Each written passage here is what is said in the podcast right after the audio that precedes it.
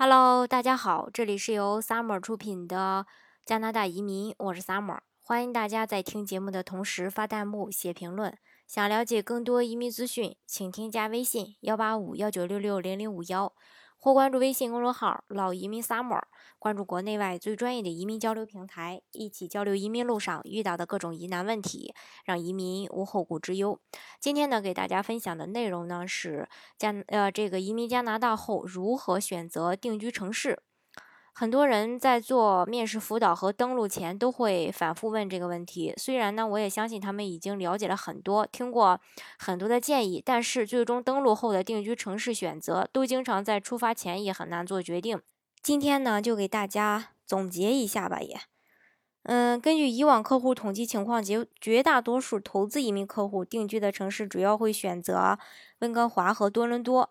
蒙特利尔和渥太华也有，但是相比温哥华和多伦多来说呢，可能会少一点。这两个城市，至于哪个城市更适合自己，这个要根据客户自己的一个情况来具体分析，没有一个很统一的答案。嗯，以下呢，我给大家说一些经常被关注的对比。先说人口，多伦多呢为加拿大第一大城市，在整个北美也算是大城市。而温哥华呢是个相对小一点的城市，虽然加呃是这个呃加拿大的第三大城市，人口呢还不到多伦多的一半儿。呃，也难怪啊，二零一零年齐秦去温哥华演出的时候，不小心把温哥华说成是小镇。嗯，当时呢下面是唏嘘呃这个嘘声一片。我再说一下这个华人的比例。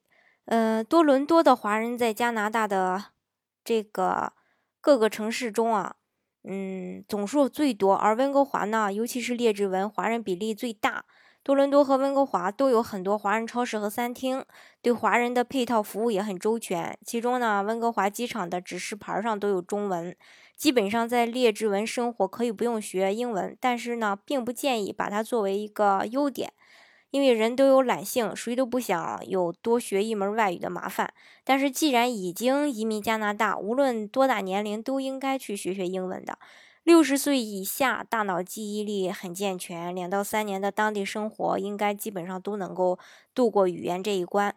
嗯，能看英文电视和上医院挂号看病，吵架呢可能还弱一点儿，但是商务活动和日常生活呢基本就够用了。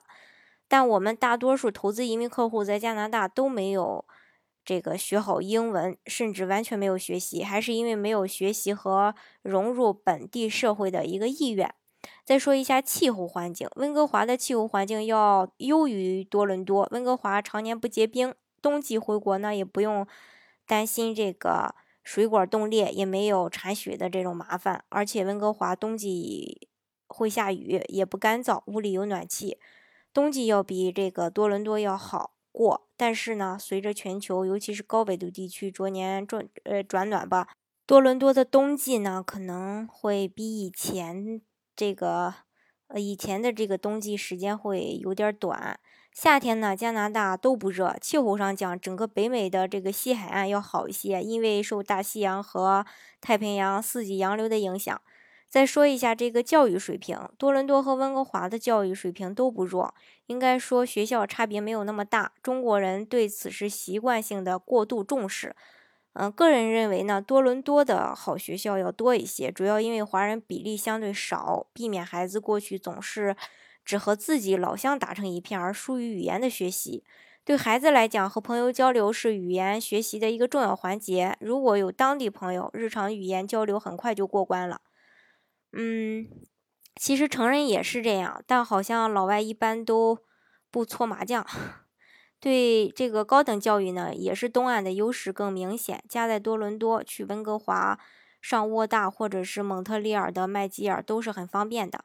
事实上，的确有很多华人也这么做。再说一下这个就业环境，对于投资移民客户来讲，好像一般都不会去考虑就业的问题。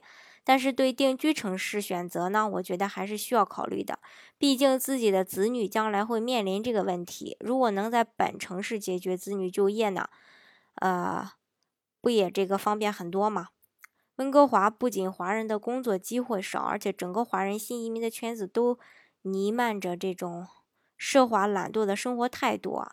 呃，但是早期的移民不是这样，因为和新移民相对比，贫富差距成了他们努力工作的一个动力，这对孩子来说呢，就也不利。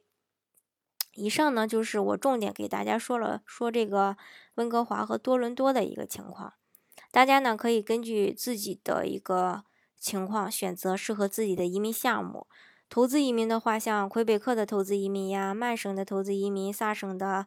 呃，企业家移民，还有爱德爱德华王子岛的这个商业移民等等这些项目，呃，都可以选择。如果是说做技术移民的话，呃，目前像这个 B.C 和萨省的雇主担保移民，还有大西洋四省的雇主担保，还有这个萨省的省省提名类的技术移民，呃，大家都可以选择。当然呢，这个具体选择哪个项目呢，还是要看大家的一个具体的情况。如果大家想具体的了解的话呢，呃，欢迎大家添加我的微信幺八五幺九六六零零五幺，或是关注微信公众号“老移民 summer”，关注国内外最专业的移民交流平台，一起交流移民路上遇到的各种疑难问题，让移民无后顾之忧。